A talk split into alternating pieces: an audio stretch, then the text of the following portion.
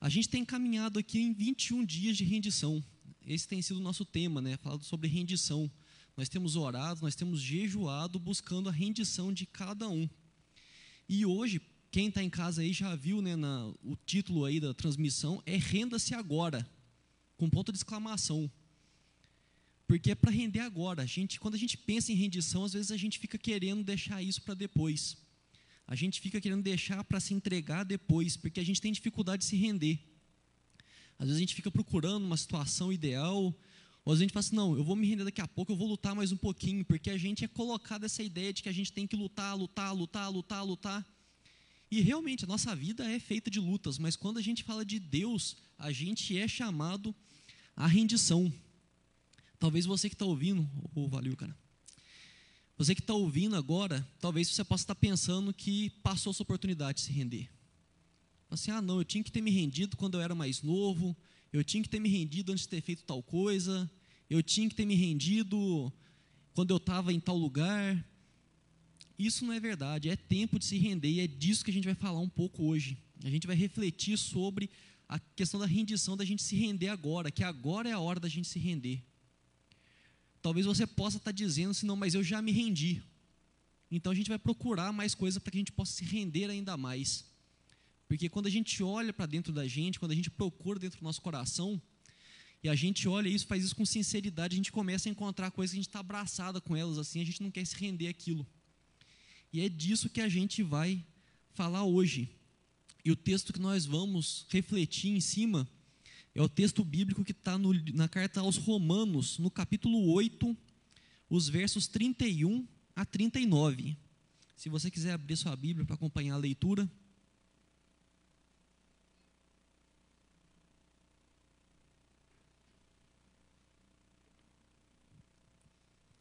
Romanos 8, de 31 a 39.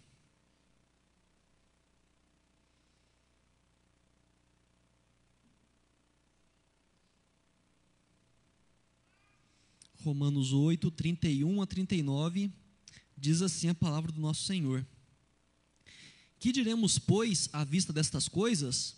Se Deus é por nós, quem será contra nós? Aquele que não poupou seu próprio filho, antes por todo nós, todo, todos nós o entregou, porventura não nos dará graciosamente com ele todas as coisas? Quem tentará acusação contra os eleitos de Deus? É Deus quem os justifica. Quem os condenará? É Cristo Jesus quem morreu, ou antes quem ressuscitou, o qual está à direita de Deus e também intercede por nós. Quem nos separará do amor de Cristo?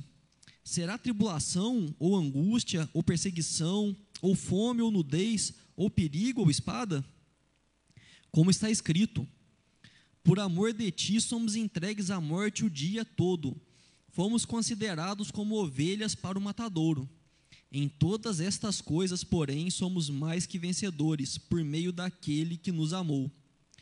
Porque eu estou bem certo de que nem morte, nem a vida, nem os anjos, nem os principados, nem as coisas do presente, nem do porvir, nem os poderes, nem a altura, nem a profundidade, nem qualquer outra criatura poderá separar-nos do amor de Deus que está em Cristo Jesus, nosso Senhor. Amém. Amém. Esse texto é um texto que eu acho fantástico, assim, que às vezes a gente começa a enxergar obstáculo né, no amor de Deus e ele vem falar que não existe obstáculo ao amor de Deus. Mas antes de passar a reflexão, eu gostaria de tratar algumas observações rápidas sobre o texto. O texto começa dizendo que, que diremos, pois, à vista dessas coisas. Quais coisas? Essas coisas são o que está escrito ali anteriormente no, no texto. Especificamente, eu gostaria de tratar dos versos 28 até 30. Chamou, justificou e glorificou. Esse texto, quando fala de nós, nós somos aqueles que amam a Deus. E talvez você pode ficar em dúvida, falar assim, ah, mas eu amo a Deus, mas eu não tenho certeza se Ele me ama em 1 João 4,19 diz que nós amamos a Deus porque Ele nos amou primeiro. Se você sente em seu coração que você ama a Deus, se você sente no seu coração que, que você quer estar na presença dele, que você quer obedecer, que você quer fazer a vontade dele, isso quer dizer necessariamente que ele te amou antes. Que ante, antes de tudo, antes que você pudesse tentar concentrar o seu amor em Deus, ele te amou e ele te chamou para ele. E essa é segurança que nós temos para poder dizer que esse texto se refere a nós e que Deus nos ama se nós o amamos, porque ele nos amou primeiro.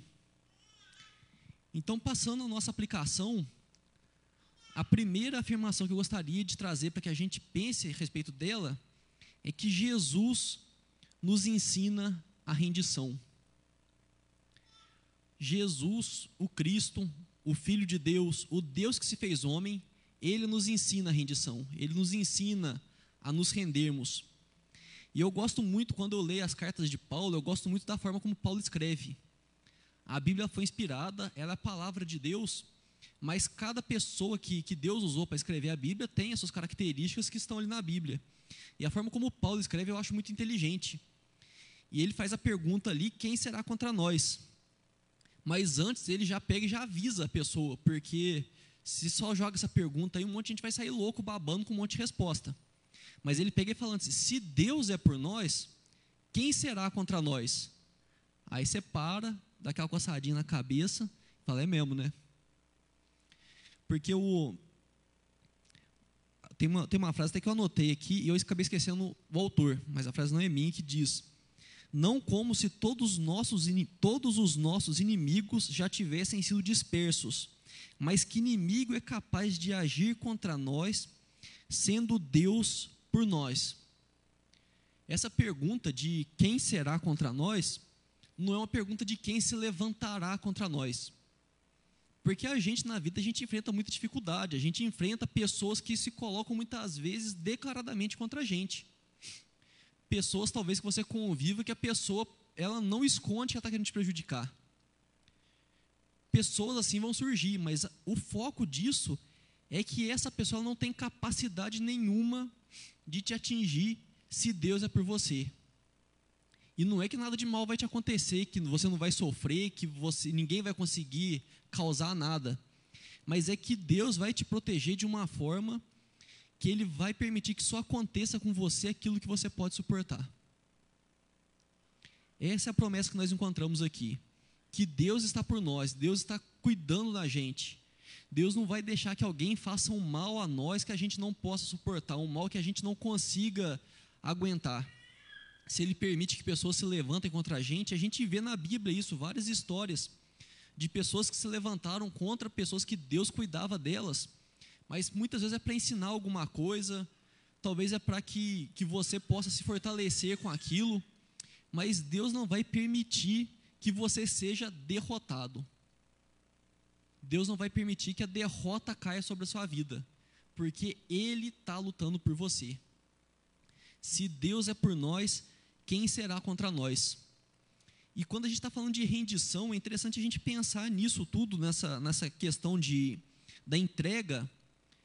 Primeiro a gente vê do ponto de vista do pai. Que a gente fala de rendição, a gente associa sempre a Jesus. Quando Jesus se entregou, a gente vai falar disso daqui a pouco. Mas pensando na perspectiva do pai, é muito interessante a construção da frase aqui, que lembra muito a passagem de Abraão entregando a Isaac lá no Antigo Testamento, no comecinho, lá em Gênesis, Deus fez uma promessa para Abraão. A esposa de Abraão era estéril, ele já era velho. Deus disse a ele que ele teria um filho, que ele seria pai de uma grande nação. E aí nasce Isaac. E depois que nasce Isaac, Deus pede para Abraão que sacrifique Isaac. Fala assim: ó, você vai subir uma montanha com Isaac, você vai matar o Isaac lá para mim. E Abraão vai. Ele pega o filho dele, que devia ser o mundo dele. Eu não tenho filhos, mas eu fico imaginando, pessoa depois de 100 anos tendo um filho, como que ele não gostava daquele filho, o que aquele filho representava para ele. Ele pega aquele filho, ele sobe ao monte, só que na hora que ele está para sacrificar o filho, Deus fala para ele não fazer aquilo e, a, e oferece ali um cordeiro para que seja sacrificado no lugar. Esse cordeiro já representa Jesus, mas Deus, ele não parou. Quando Deus foi para entregar o filho dele, ele não parou na hora. Ele foi até o final.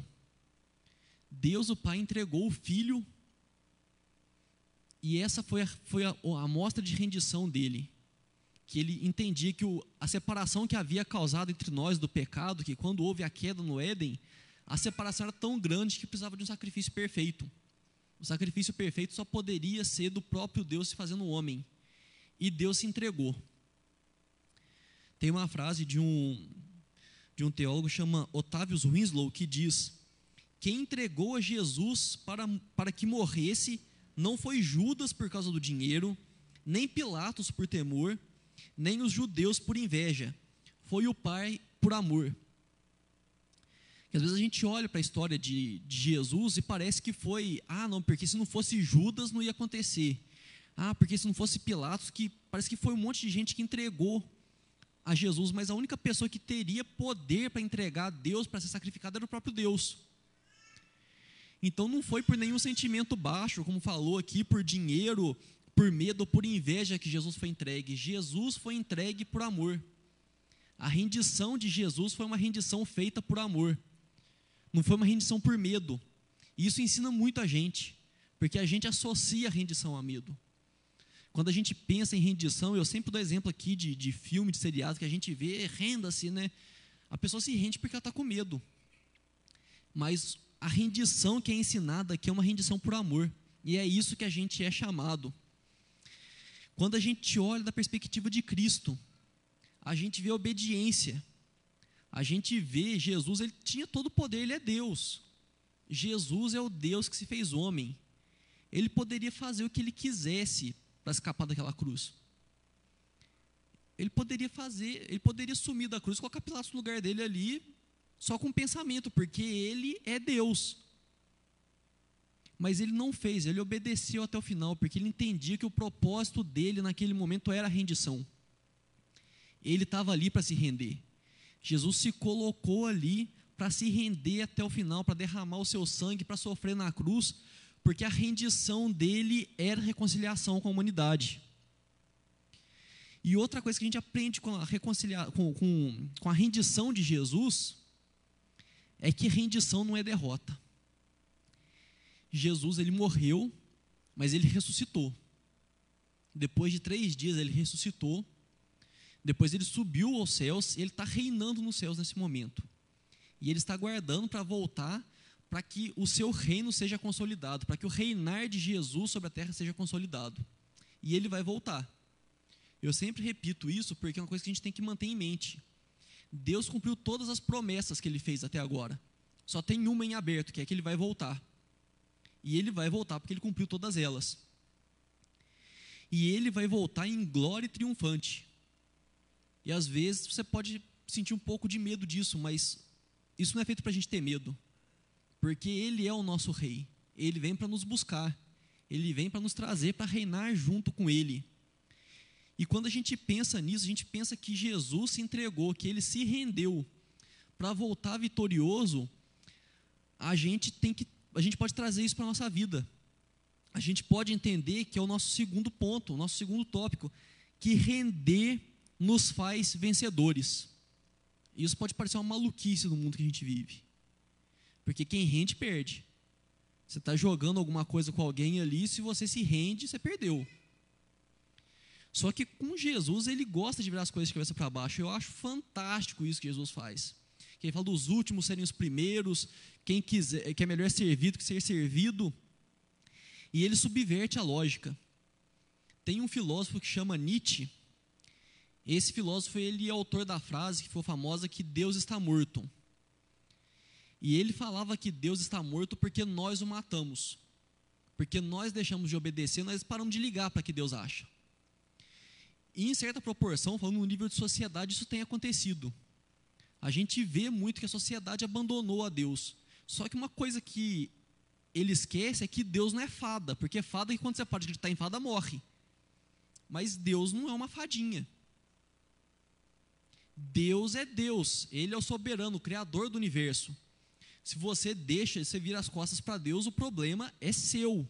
Ele continuará sendo Deus, continuará sendo soberano e continuará governando o mundo. E esse Nietzsche, que falou que Deus está morto, ele escreveu uma ideia do super-homem. E não é o super-homem que veste a cueca por cima da calça, pendura um lençol no pescoço e sai voando, não. Esse super-homem é uma ideia de um ser humano superior, de um homem superior. E esse homem superior é um homem que não está nem aí para que ninguém acha. É um homem que não se rende, é um homem que vence, que ele vai, faz, acontece.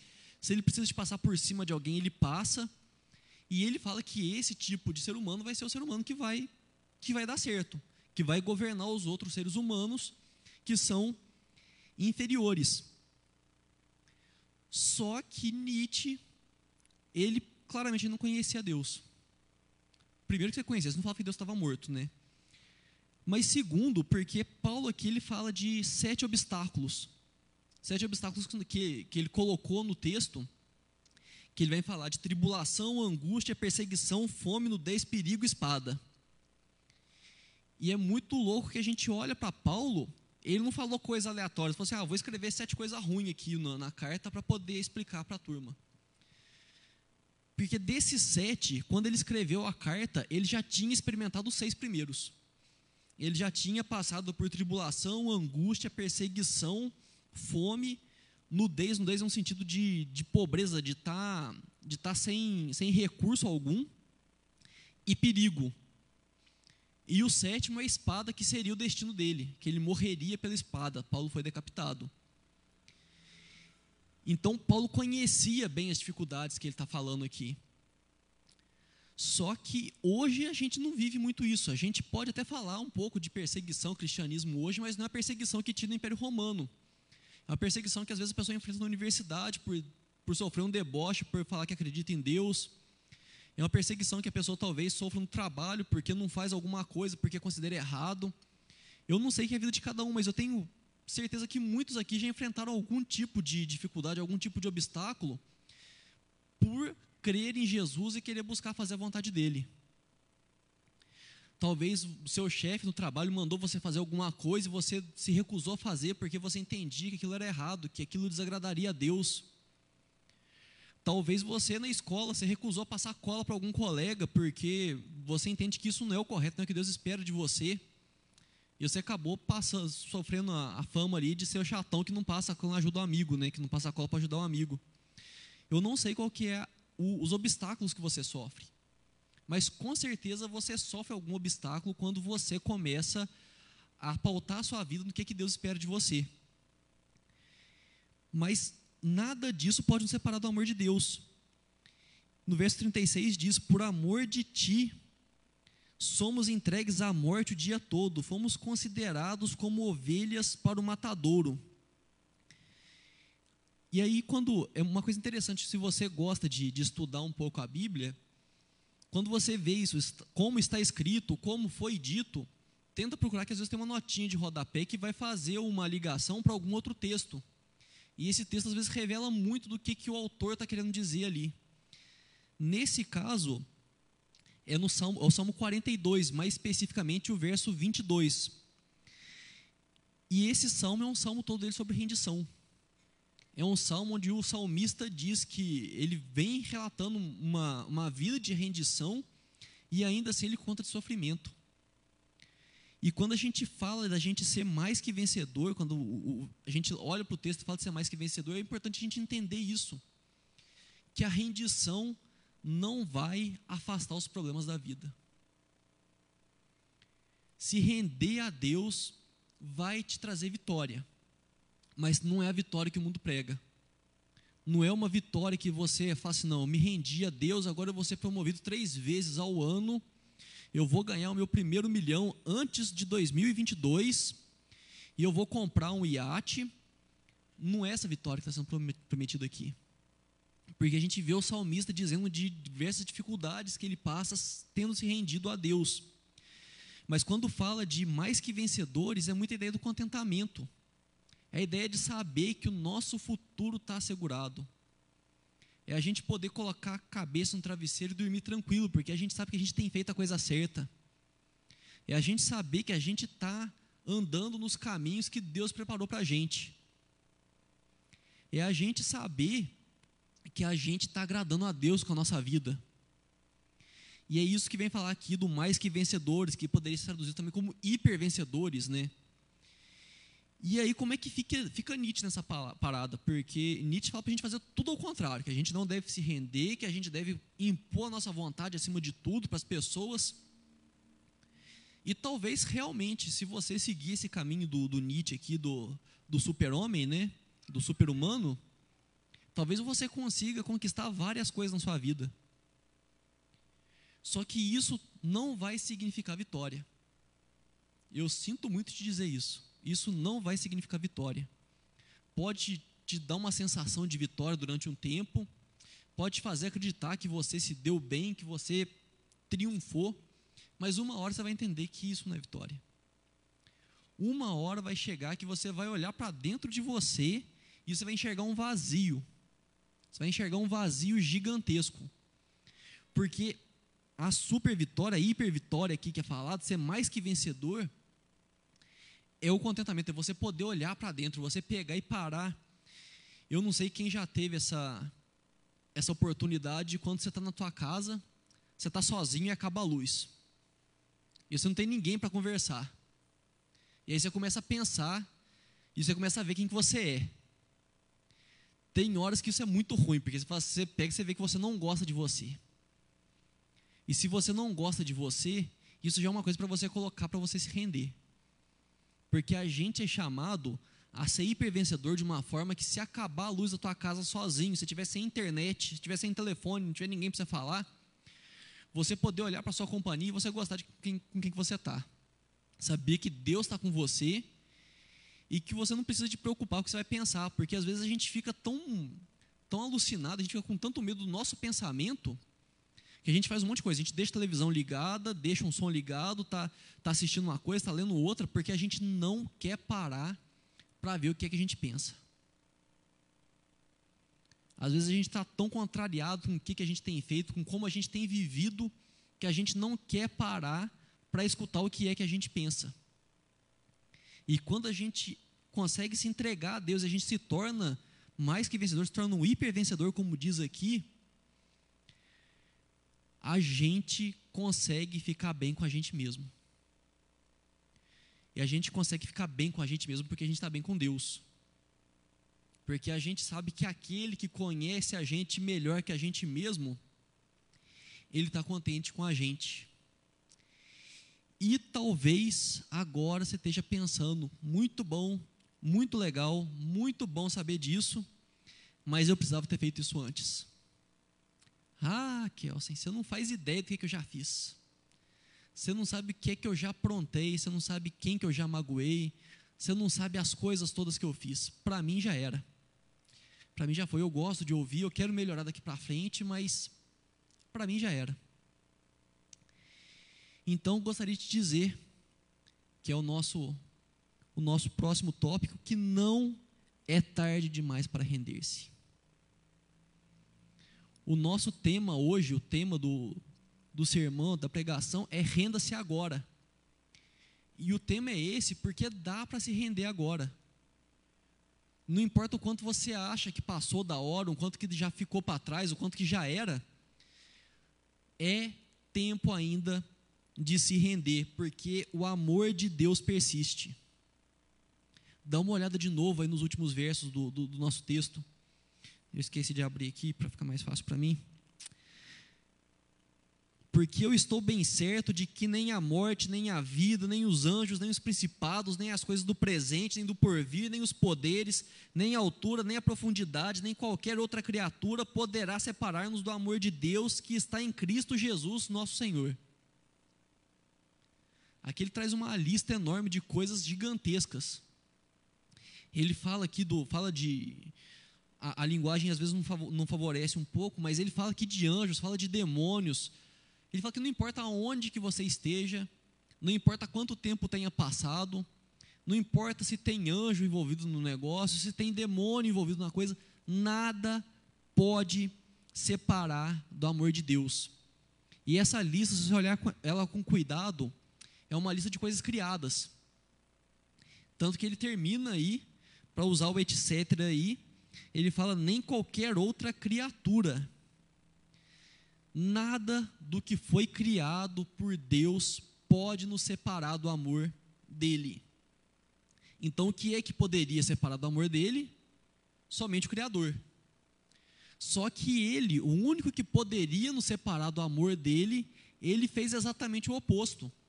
Aqui ele está referindo ao versículo anterior, que fala que ele faz a tentação dele, ele coloca as armadilhas ali, mas o principal trabalho que ele faz ali com mais frequência e com mais assiduidade é a acusação. É quando você cai, ele chegar para você e falar assim: ah, lá, ó, sabia que você ia fazer isso. Você fala que você gosta de Deus, você não gosta nada, o que você está fazendo aí, cara? É ele que impede a nossa redição através da acusação. Porque ele fala que ele vai tentar te acusar, vai tentar dizer várias coisas para você que você fez, coisas que você pensou, para tentar dizer que isso vai te separar do amor de Deus, mas isso é mentira. Porque ele é o pai da mentira. Às vezes a gente pega e é levado a acreditar nas acusações. Porque ele acusa dia e noite, o tempo todo. Ele sabe das lambanças que você fez no seu passado aí. Ele sabe das coisas erradas que você fez, ele sabe dos pensamentos que você já teve. E ele sabe usar isso com maestria. Mas, se Deus é por nós, quem será contra nós? Se Deus, que não poupou o filho dele, e colocou aqui na palavra dele escrito que nada pode nos separar do amor dele, que valor tem a acusação do diabo para dizer que você não, não é merecedor do amor? Realmente você não é merecedor, merecedor do amor mesmo. Mas Deus chamou mesmo assim. É isso que ele faz para nos enganar. Ele faz a gente tentar querer ser merecedor do amor de Deus. Ele faz a gente acreditar que a gente tem que ser muito bonzinho, que a gente tem que ser muito legal, que a gente tem que ser muito certinho, porque aí sim Deus vai nos amar. E isso é mentira. Porque Deus nos ama conhecendo nossa essência. Ele espera que a gente seja bom, ele espera que a gente ande nos caminhos dele, mas o amor dele não depende disso. O amor dele não depende de você ser bonzinho, de você fazer as coisas certinhas. O amor dele não depende disso. Mas quando você faz, você tem a tranquilidade de aproveitar do amor dele, desfrutar do amor dele. Eu gosto muito, quando eu lembro disso, eu gosto muito do Darth Vader. Darth Vader, ele é o vilão do Star Wars, da, da trilogia clássica do Star Wars. E ele é um cara que você bate o olho nele e você fala assim, esse cara é vilão, porque ele usa uma roupa preta, preta de cima e embaixo, usa uma capa preta, usa um capacete preto. Ele parece que está sempre bravo. Ele entra em qualquer lugar que ele entra, todo mundo fica com medo. Você fala assim: esse cara é do mal. E eu gosto muito dele, sabe por quê? Porque ele mostra para a gente que não importa o quanto que você afunde na maldade, que dá tempo de você voltar a Deus. Se você não assistiu os filmes, faz mais de 30 anos, não é spoiler mais. No final do. Agora é o episódio, episódio 6, né, que foi o, o último filme da trilogia original que lançou antigamente aí. Ele está tentando levar o filho dele para o lado negro. Ele está tentando convencer o filho dele para ir para o lado do mal. E o filho dele fala assim: Não, não vou, não vou, não vou, não vou. E eu vou te levar para o lado, lado da luz ainda. E chega no final do filme, ele se rende ao lado da luz. O Darth Vader, aquele cara do capacetão lá. Esse cara, ele se rende. Ele se rende. Você acha que você é pior que o Darth Vader? Você acha que você afundou tanto no lado negro de fazer maldade, de fazer coisa errada, mais que o Darth Vader? Porque se para ele dava tempo, para você dá tempo ainda. pensa no que você fez, eu tenho certeza que Deus, Ele é capaz de, de trazer de volta. Eu tenho certeza disso. Se Deus te chamou para ser amigo dele, se Deus derramou o amor dele sobre a sua vida, ainda dá tempo. Ainda dá tempo. E eu queria te convidar, por isso que a gente está falando de rendição.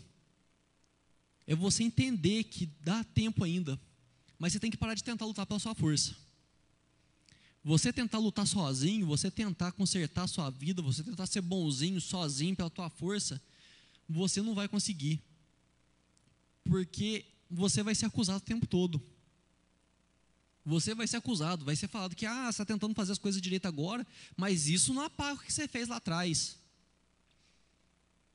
Por isso que a gente tem que se render, a gente tem que confiar na força de Deus para que Ele nos faça render a Ele. Porque Deus ele faz dessa forma, sempre a iniciativa é de Deus. Quando a gente vai se render a Deus, o próprio Deus nos chamou antes à rendição. E a gente vê isso. A gente viu o próprio exemplo de como Deus demonstra rendição. O pai rendendo o filho como sacrifício, o filho caminhando obedientemente até a cruz, para que pudesse ser feito, para que pudesse ser feita a reconciliação, para que pudesse ser pago o preço. Então eu gostaria de te dizer mais uma vez que ainda dá tempo. Renda-se agora você se renda, que você se entregue a Deus. Não fica esperando aparecer a hora perfeita. Você, assim, ah, não, eu tenho que pegar, que tem que consertar tudo a minha vida. E aí depois eu me rendo a Deus. Não.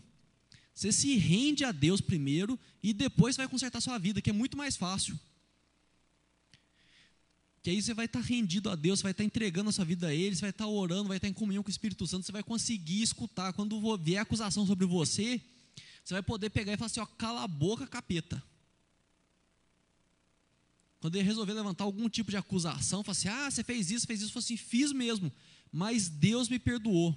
Jesus entregou o sangue dele para que eu pudesse ser perdoado disso. Então fica na tua aí. Porque a gente não pode ficar esperando o momento certo para render, o momento perfeito, o momento que a gente vai estar tá tudo ok, porque qual é o sentido de se render a Deus quando não tem mais nada a render? Por que é que a gente vai fazer uma rendição, a gente vai se render a Deus se está tudo certo, se a gente fez tudo que tinha que ser feito? Você não vai conseguir fazer tudo que tem que ser feito. E é por isso que Jesus se sacrificou. É por isso que Jesus se entregou. E a gente está falando aqui agora eu estou falando assim, a gente às vezes liga muito a questão de entregar a vida, de, ah, não, porque eu, eu vou me entregar agora a Cristo, vou reconhecer Jesus como meu Senhor e Salvador. E se você não, se reconhece, não reconheceu ainda, amém, que se Deus estiver tocando seu coração, que você faça isso agora. Mas é coisa pequena também na sua vida. Coisa que você está lutando aí já faz anos, meses, dias, sei lá quanto tempo que você está tentando com a sua força batalhar com o negócio, batalhar, batalhar, batalhar, batalhar, batalhar, batalhar, e você não rende a Deus. Talvez seja um relacionamento, talvez seja algum sonho que você está perseguindo aí há muito tempo. Eu não sei o que, que é na sua vida, mas dá uma olhada aí no que é que você está abraçado aí, que você não larga de jeito nenhum. Que Deus está te convidando a render isso a Ele. Não que Ele vai pegar, que Ele vai, tipo assim, vai, talvez ele vai até te dar isso que você está procurando faz muito tempo. Mas talvez está tentando do jeito errado. Talvez está tentando de um jeito que não vai glorificar a Deus e Ele quer ser glorificado na tua conquista, no teu sonho. Então olha, olha para dentro de você, para um pouco, pensa nas coisas que você precisa render a Deus. Eu tenho certeza que não tem ninguém que está escutando isso agora, nem aqui no templo, nem em casa, que não tem nada que não precisa ser rendido. Porque todos nós temos coisas que nós precisamos render a Deus. Não importa quão boa esteja sua caminhada com Deus, tem coisa para se render ainda. A rendição deve ser algo constante. E é por isso que a gente está aqui 21 dias de rendição. A gente tem buscado se render dia após dia, porque sempre tem coisa para se render. E como a gente disse aqui, quanto mais a gente se rende, mais vencedor a gente se torna. Porque Deus, Jesus, subverte as coisas, Ele inverte tudo. E quando a gente se rende a Deus, a gente é vencedor. Quando a gente se rende a Deus, a gente ganha, a gente não perde. Porque a gente entrega as coisas na mão dele, a gente começa a declarar que se Deus é por nós, quem será contra nós? A gente começa a entender que essa lista aqui que tem no, nos últimos versos aqui, que eu não vou ler de novo, que nada disso pode nos separar do amor de Deus. É isso que é rendição, a gente entender que o amor de Deus está tocando a nossa vida, nas coisas grandes, nas pequenas também. é disso que a gente está falando. Rendição não é simplesmente algo que você faz uma vez na sua vida, que você entrega a sua vida a Cristo e pronto, rendeu, acabou, agora não precisa render mais. Rendição é dia após dia. E se talvez você está escutando isso agora, talvez você está viajando, que você não tem nada para render a Deus. Eu até acredito que você está pensando isso. De verdade eu acredito, não acho que, que seja mentira não. Mas eu queria te desafiar a orar a pedir a Deus por sabedoria. Falar assim: Deus, se realmente não tem nada que eu te, preciso me render a Ti, eu quero um sinal, quero que você me dê um sinal. Ou então, que você me revele o que é que eu tenho que me render ao Senhor. Faça oração. Se você acha que não tem nada a se render, faça oração. Eu tenho certeza que tem algo a render, mas se não tiver, glória a Deus, que Ele já aperfeiçoou a obra na sua vida. Eu acho bem difícil que isso tenha acontecido, mas se você realmente acredita nisso, e eu não estou falando que você é um mentiroso porque você está falando isso, não, porque eu realmente acredito que você acredita nisso. Mas talvez seja a falta de você se examinar melhor, de pedir sabedoria a Deus e pedir para que Ele te direcione. Eu gostaria de convidar já o pessoal do, do louvor para vir aqui, que a gente já vai já vai encerrar aqui a palavra. Eu gostaria de convidar você, você a olhar o exemplo de Cristo. Você olhar Jesus, olhar a rendição de Jesus, e que você seja inclinado a imitá-lo com isso. Gostaria de que você olhasse para Jesus, o Deus que se fez homem, que era, que continuou sendo onipotente, mas que ele se rendeu, ele se entregou na cruz que você olhe talvez o exemplo do pai. O exemplo do pai que vendo a humanidade e querendo se reconciliar com ela, entregou seu filho. Entregou seu filho para uma morte dolorosa, para uma morte horrível. Mas ele entregou. Quero te convidar a buscar vitória pela rendição. Que você busque mudar um pouco, talvez, o jeito que você tenha vivido. Talvez você tenha buscado vencer pela luta. E a gente vive dessa forma. O nosso mundo é assim. Mas talvez alguma coisa que você já está procurando muito, há muito tempo uma vitória e você não consegue, que você tente então buscar essa vitória de uma forma diferente. Que você tente buscar essa vitória através da rendição. Você se renda. Você diga: Deus, eu me rendo. Eu quero muito isso, eu quero muito que isso aconteça, eu tenho buscado isso. O Senhor conhece meu coração, o Senhor sabe disso mas eu não quero mais buscar isso da forma como eu tenho buscado. Eu me rendo, eu quero que o Senhor, na sua força, me leve a esse, a esse caminho. Se não for da sua vontade, também que o Senhor me mostre isso. Eu gostaria de te convidar a se render agora. Que você se renda agora. Eu gostaria de convidar vocês a já se levantarem, se colocarem de pé. Que a gente vai louvar a Deus com mais um cântico ainda. E eu gostaria de convidar você, se você tiver, se você entender agora que tem algo que você queira se render a Deus, que você levante as suas mãos.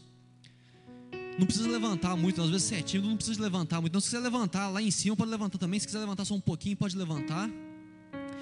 Você que está em casa, se quiser, posta o emoji aí da mãozinha levantada. Ou então, se você não gosta de emoji, que nem eu, escreve eu me rendo aí mas que seja um momento. Eu gostaria de orar agora por rendição. Eu gostaria de convidar todos vocês que estiverem se querendo se render, render alguma coisa de sua vida, que levante as mãos. Senhor Deus, amado Pai, Deus, muito obrigado, Senhor. Muito obrigado, porque o Senhor, sendo todo-poderoso, o Senhor sendo capaz de tudo, o Senhor se rendeu, Pai. O Senhor nos, se, se rendeu para nos ensinar rendição. O Senhor entregou o seu filho, Pai. E o Senhor, como filho, Senhor Deus, se entregou. O Senhor se deixou levar até a cruz, Senhor Deus, por amor, Senhor. Nós te agradecemos porque o teu amor é tão profundo, Senhor Deus, o teu amor é tão gigante, que o Senhor não poupou esforços, Pai, para nos reconciliar contigo, Senhor Deus. Nós queremos te pedir agora, Pai, que o Senhor, com o teu Santo Espírito, toque nossos corações. Nós queremos declarar aqui agora que nós nos rendemos, Senhor Deus, O Senhor conhece o coração de cada um. O Senhor sabe as lutas, as angústias de cada um. O Senhor sabe que cada um tem se rendido aqui agora, Senhor Deus. E eu quero te pedir que o Senhor dê forças, Pai. Que o Senhor dê força com o teu Santo Espírito, porque a rendição não é fácil. Nós somos encorajados a lutar, nós somos encorajados a fazer tudo com a nossa própria força. Mas nós queremos fazer diferente, Pai. Nós queremos fazer diferente, nós queremos lutar com as suas forças, Senhor Deus, e por isso nós nos rendemos aos seus pés, Senhor. Nós rendemos a nossa vida, Pai. Nós rendemos talvez algumas coisas, Senhor, que nós não rendemos ainda, que nós nos agarramos demais a elas, Senhor Deus. Nós rendemos todas elas a Ti, Senhor Deus. Nós nos rendemos, Senhor Deus. De forma especial, eu quero colocar diante de Ti a vida das pessoas que talvez até hoje não reconheceram a necessidade do Teu sacrifício, Senhor Deus, para ser reconciliado contigo, Senhor. As pessoas que talvez até hoje, Senhor Deus, tenham buscado, buscado o Teu amor, buscado a salvação, Senhor Deus, com as próprias forças que o Senhor ajude elas a se render, Senhor Deus, porque só o Teu Santo Espírito pode convencer do pecado, só o Teu Santo Espírito pode nos conduzir à rendição, Senhor Deus. Que seja um momento, um marco na vida dessas pessoas, Senhor Deus. Seja um momento para se jogar aos seus pés e render a vida a Ti, Senhor Deus, a vida toda a Ti, Senhor Deus. Senhor Pai, cuida de cada um de nós, Senhor Deus. Dia após dia, Senhor Deus, porque é difícil nos lembra, Pai, porque que render a Ti é vitória, Senhor Deus. Que quando a gente se rende ao Senhor, ó Pai, isso não é derrota, Senhor Deus, isso é vitória, que nós estamos ganhando quando nós nos rendemos a Ti, Senhor. Então vem, ó Pai, vem sobre a vida de cada um, Senhor Deus. Dê sabedoria àqueles que talvez não saibam que precisam se render a Ti, Senhor. Às vezes a pessoa não consegue identificar o que é que o Senhor quer que ela renda a Ti, Pai. Então dê sabedoria a essas. O Senhor diz que sabedoria o Senhor dá sem limite algum, então dê sabedoria para reconhecer tudo aquilo que precisa ser rendido, Pai. Eu quero te pedir, Senhor Deus, eu quero te pedir que o Senhor abençoe, Pai, o caminho de cada um. Cada um que rendeu agora aqui a sua vida, uma porção dela, ou algo de sua vida a Ti, Senhor Deus. Que o Senhor abençoe, que o Senhor mostre, Pai, que o Senhor revele a sua face. Que o Senhor mostre como é bom render a Ti, ó Senhor eu quero te pedir que o Senhor também nos lembre sempre que nada vai nos separar do teu amor, Senhor. Talvez alguém está ouvindo aí e não conseguiu se convencer ainda que não é tarde demais. Então que o Senhor venha agora poderosamente na vida dessa pessoa com o teu Espírito Santo. Que o Senhor mostre que não é tarde demais, ó Pai. Que nada pode nos separar do teu amor, Senhor Deus. Fala agora no ouvido dessa pessoa, talvez, Senhor Deus, que está achando que não é tempo ainda para se render, que já passou a hora, Senhor Deus. Diga claramente ao ouvido dela que nada pode separar essa pessoa do teu amor, Senhor Deus. Porque o Senhor pagou o preço, Pai, na cruz por esse amor. O Senhor busca, Pai, um relacionamento, o Senhor busca estar conosco, Senhor Deus. Então vai, ó Pai, visita cada lar, Senhor Deus, que está assistindo agora online, Senhor Deus. Cada pessoa que está aqui, visita o coração, Pai. Esteja, Senhor Deus, levando rendição a cada pessoa, Senhor Deus. Esteja, Senhor Deus, promovendo em cada um. Esteja dobrando joelhos, dobrando corações, ó Pai. Que a pessoa, cada um possa reconhecer, Senhor Deus. E eu digo mais uma vez que se render a Ti é vitória, Pai. No nome santo de Jesus que nós oramos. Amém.